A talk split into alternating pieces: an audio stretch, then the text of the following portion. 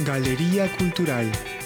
Acompáñame en este recorrido a través de la muy diversa y rica cultura taiwanesa, con Paco Nájar por RTI.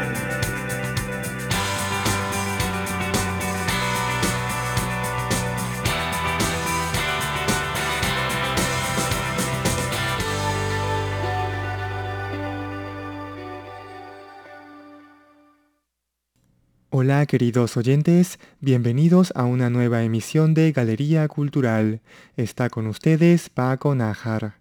En la emisión de hoy conversaremos sobre una interesante exhibición que se está llevando a cabo en el Museo de Arte Contemporáneo de Taipei. La exhibición se titula La solitaria isla creadora de sueños y busca que los visitantes reflexionemos sobre los orígenes de las comunidades a las que pertenecemos y el rol del mar en ellas. Les cuento los detalles a continuación.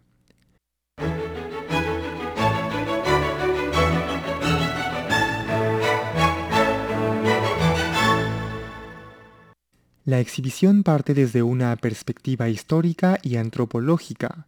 Busca generar en los visitantes una reflexión sobre los primeros habitantes de Taiwán que poblaron la isla y se comunicaban con otras comunidades a través de la navegación del mar.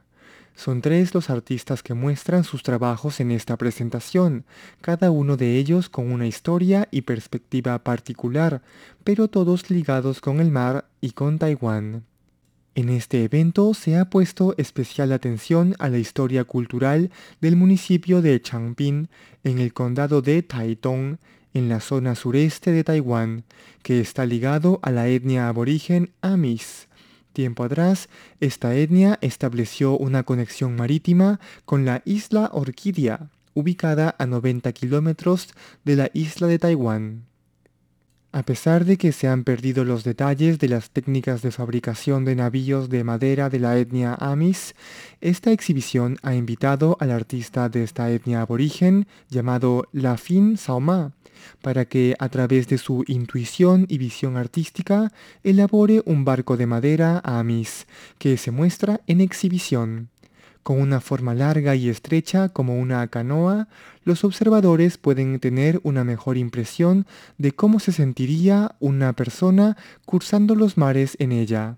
La Fin Saoma, quien ha dispuesto su taller de trabajo frente al mar, explica que a través de su arte detallado de madera puede darle al océano y las emociones que le transmite una forma física sólida. Otro de los artistas que participan en la exhibición es Heidi Jip, natural de Hong Kong, pero que luego de haber vivido en diferentes lugares del mundo, eligió a Changping como su lugar de residencia. Ella se inspira en el mar y la naturaleza para producir pinturas, y en los últimos años viaja a menudo a la isla Orquídea para recibir inspiración sobre la vegetación, ceremonias religiosas y la relación que tienen los habitantes con el mar. Uno de sus trabajos, Isla de Blancura Inmaculada, muestra a la llamada Pequeña Isla Orquídea, un misterioso islote que se encuentra detrás de la isla Orquídea y es considerada tierra sagrada para los aborígenes.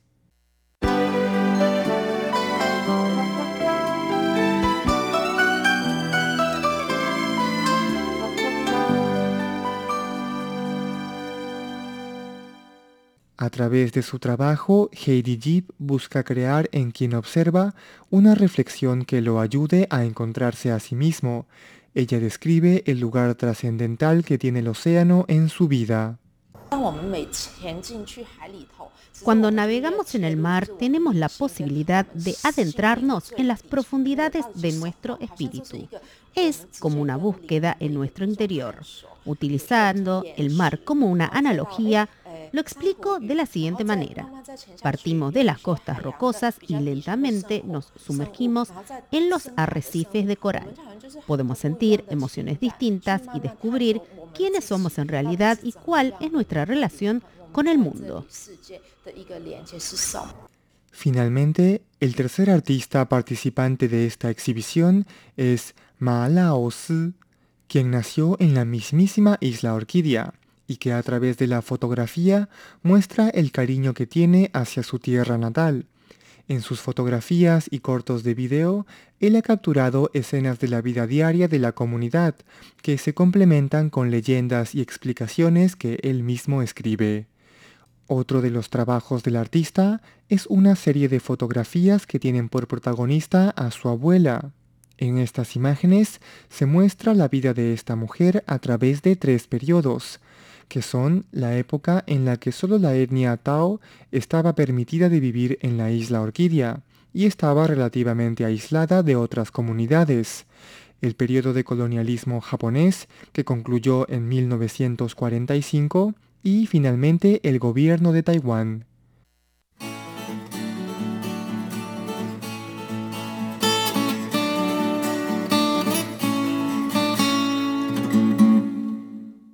El organizador de la exhibición, Chen Hao-yi, busca que este evento genere una discusión en torno a nuestra relación con el mar.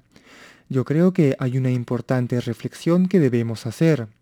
A menudo vivimos tan ocupados y ensimismados en nuestra vida en las ciudades que olvidamos que estamos rodeados de naturaleza, y para el caso de Taiwán, literalmente de mar.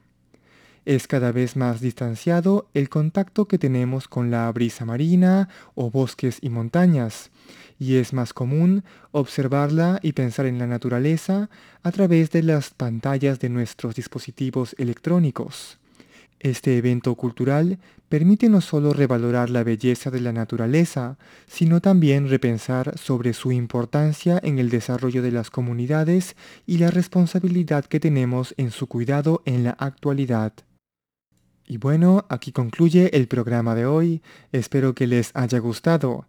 Nos reencontramos la próxima semana. Se despide Paco.